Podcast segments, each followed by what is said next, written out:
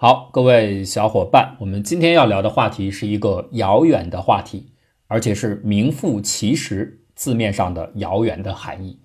因为我们要说的这个标的物呢，距离太阳，那也就是距离我们地球，大约在四十亿英里开外。这到了哪儿了呢？熟悉天文学的人都知道，这个时候已经来到了 Kuiper Belt，来到了柯伊伯带。所以，我们今天要说的这个主角的名称叫 Arcos，它是一个 KBO，就是一个我叫做柯伊体，柯伊伯带内的小的天体，柯伊体。那它呢是大名鼎鼎的，因为它出名实际上是在去年的元旦那一天，就是新视野号，人类第一次有航天器近距离的能够发现、能够定位、能够观察 KBO。柯伊体，这是第一例，所以呢起了名字就叫 Arcos。当时看到以后，为什么说这个柯伊体特别的重要呢？它对于我们人类建构行星形成理论是至关重要的。呃，柯伊伯带呢是非常非常远的，有人说它是早期太阳系的遗迹，有人说它是时捏时间胶囊的商店，也有人说它是太空的坟场。都可以，无论怎样说，就是它就像我们探寻古生物、古人类需要化石一样，那个地方就是早期太阳系的化石，因为非常非常的远，所以相对来说它比较的稳定，它的存在确实和早期的形态保留的比较好。那因为非常远，我们没有办法探测到，但是从一九年开始啊，元旦那一天是正式找到了 Arcos。正式找到了一个 KBO，而且是能够近距离的看到，所以它非常的重要。我今天要聊的就是这个事儿。实际上看到的那一天呢，元旦那一天就已经是轰动了天文界了。后来很快出了，在五月份已经出了研究的论文。为什么说它重要？如果我们发现了这个柯伊体是一个比较规整的、接近于球形或者甚至是梨形。大概都不会像它今天的这个样子带来这么大的冲击。它实际上像个什么呢？像一个葫芦。那大家可以看啊，现在有它的三维重建图，就是像一个葫芦，一个大肚加一个小肚，中间有一个很细的脖子连在一起，这个就是 Arcos 的形态。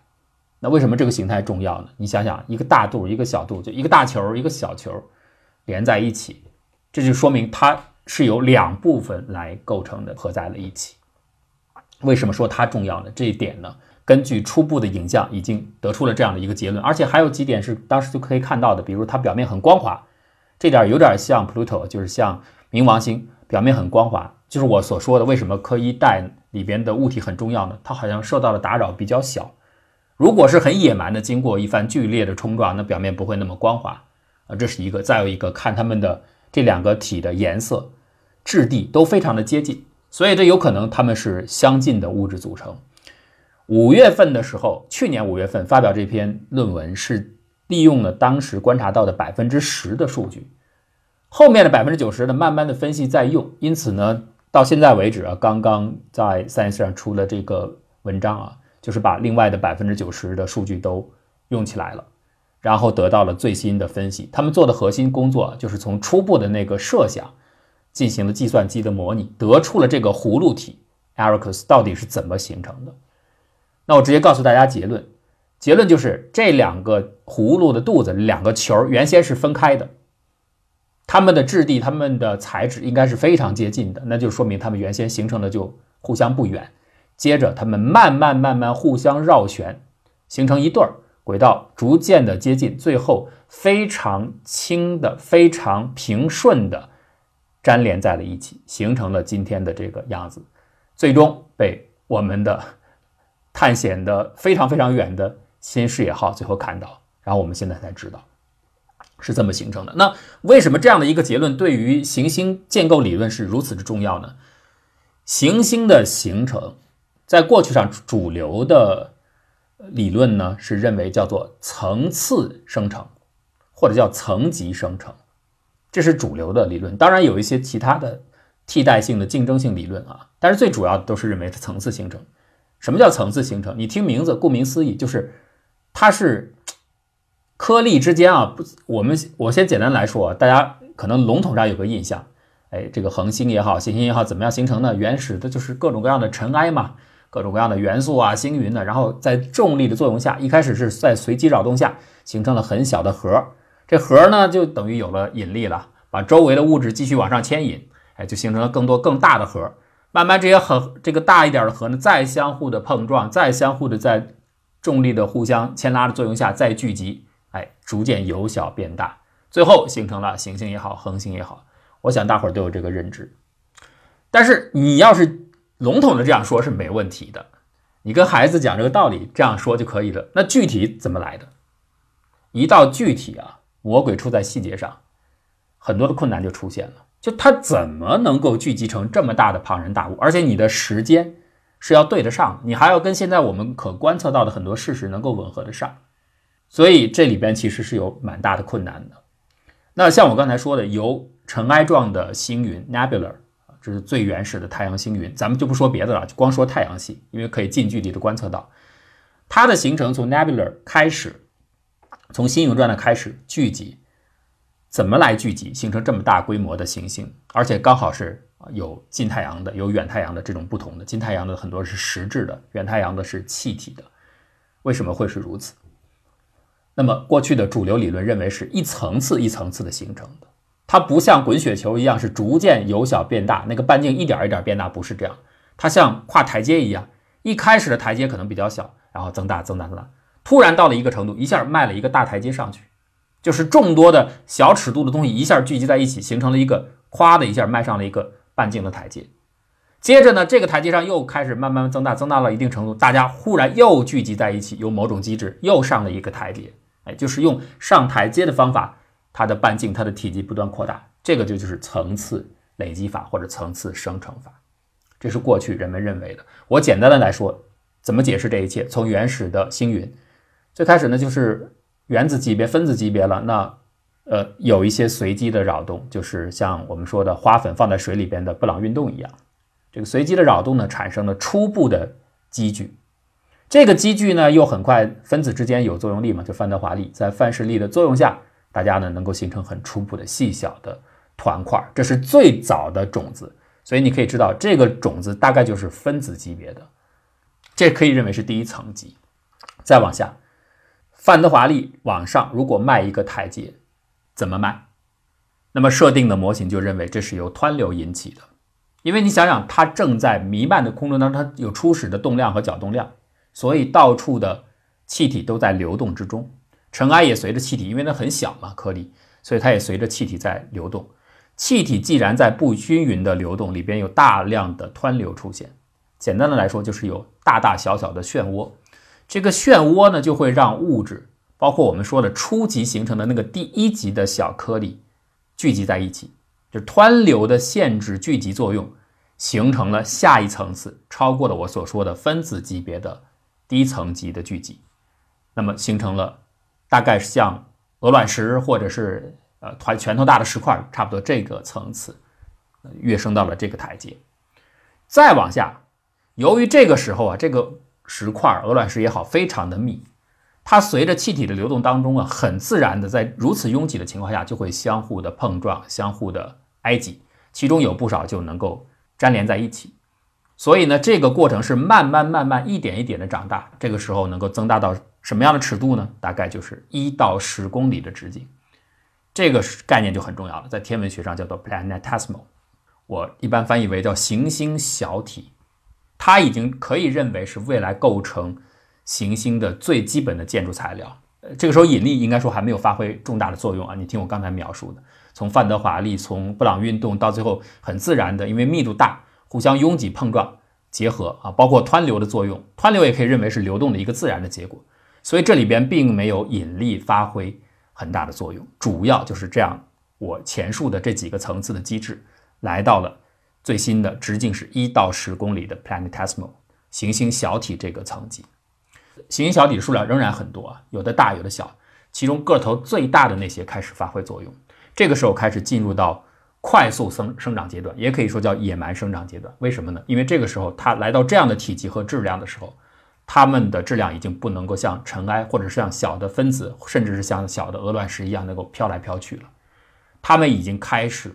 有了自己非常强大的惯性，向着整个旋转的星云的中间层，也就是你把它视为旋转的那个盘，这个这个盘的最中间轴向层，向这儿沉积了。那相应的，比它们小一些的各种各样的行星小体也在往这个往这个剖面聚集，所以在这里物质越来越多，比它们最初比较随机分布、比较弥漫性的分布，这里边的密度要明显的提高。所以大家在相互的挤压，在相互的聚集，它的概率、它的速度就比之前要快很多，可以认为是一个高速的增长阶段。这里边呢，最佳的候选者就是刚才我所说的行星小体里边最大的那些候选者，他们很快个头就变得非常的大了。那大到什么程度呢？就来到新的一级别，就是 asteroid，我们叫小行星啊，到小行星的层级。到了小行星这个阶段，下面就又发生了新的转折，因为这个时候引力开始发挥主导作用了。原因就是小行星的体积和质量已经不能够忽略了，它已经不是初始那种很小的状态。它们可以产生相对运动，那就也就是意味着，当不同的 asteroid 可以相互之间靠近的话，也就是在引力作用下，它们开始汇聚了。这就是我们大伙儿通常脑海当中认知的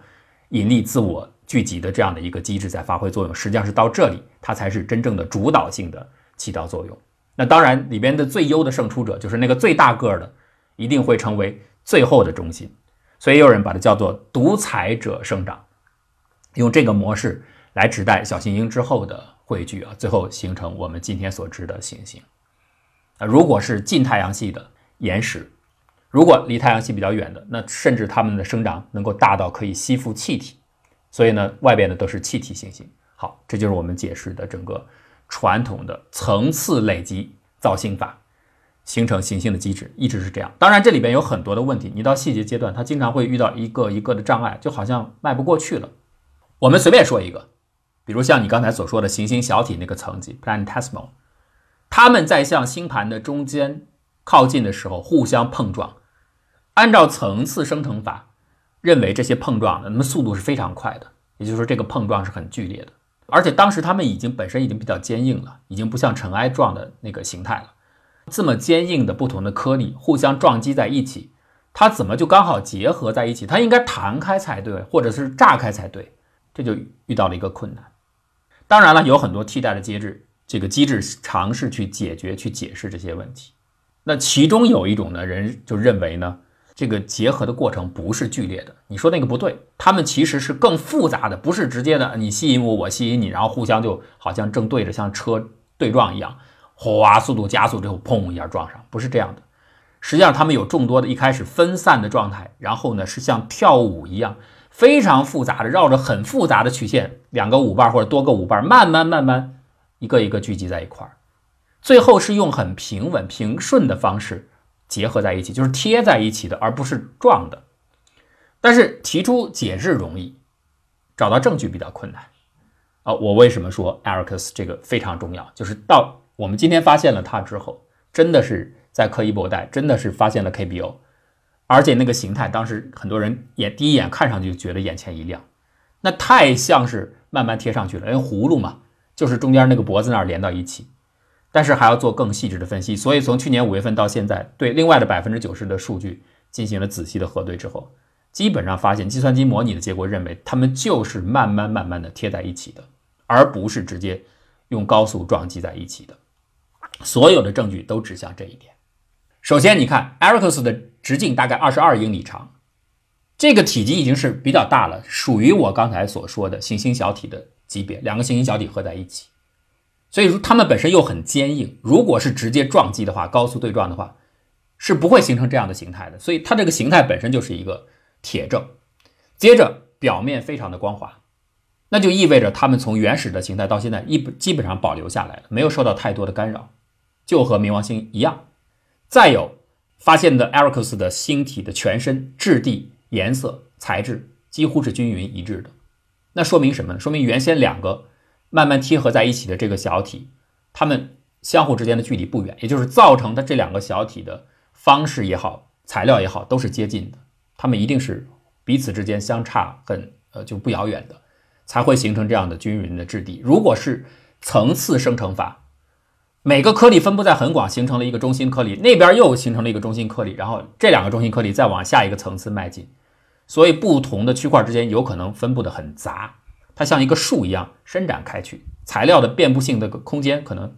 是很大的一片空域，但是这里不是，这两个体的小体的整个的材质看起来是非常一样的，所以就意味着它们就是就近造成的，而且就地取材。取材完之后，用很复杂的轨道的方式慢慢贴合在一起，这一点用计算机一模拟，就立刻看得出来。所以现在把这个结果发布出来以后，那就证明这是一个非常强而有力的证据。下面唯一可能争辩的是，它有没有更广义的代表性？你确实找到了一个实证，就像你找到一个化石一样，但是这是一个孤立，它能不能代表整个 KBO 柯伊伯带内的各种各样的行星小体，或者是？小行星都是如此，是不是都是可以证明它们是平顺的贴合在一起的？还是说我们会发现新的也能够支持层次生成法有那样的证据存在？所以现在呢，科学家已经开始在积极工作了。他们的目标是希望利用新视野号还能够被控制的这个时间，最好最佳的结果是能够再找到下一个类似于艾瑞克斯的这样的柯伊伯带内的 KBO。如果能找到，最好再近距离的看一看。但问题是，现在这个困难困难度比较大，因为从艾瑞克斯到下一个潜在的 KBO 柯伊伯体啊，还有很远很远的距离。呃，他们现在正在用天文望远镜，马上去调度去看，用哪个方式找到最近的一个 KBO 是最佳的一个目标。如果允许的话，如果人类幸运的话，还真的有可能再看到下一个可疑体。假如我们再看到下一个可疑体，又是像。葫芦，或者是是几个明显的由多体慢慢结合在一起的话，基本上我们就可以确定，层次造星法可能是靠不住的，极有可能最主要的一个方式就是，也就是所谓的 nebula 太阳的原始星云慢慢的探索，慢慢的自我积聚形成的。因此，这个就是这个发现这篇论文最了不起的地方，就在这里。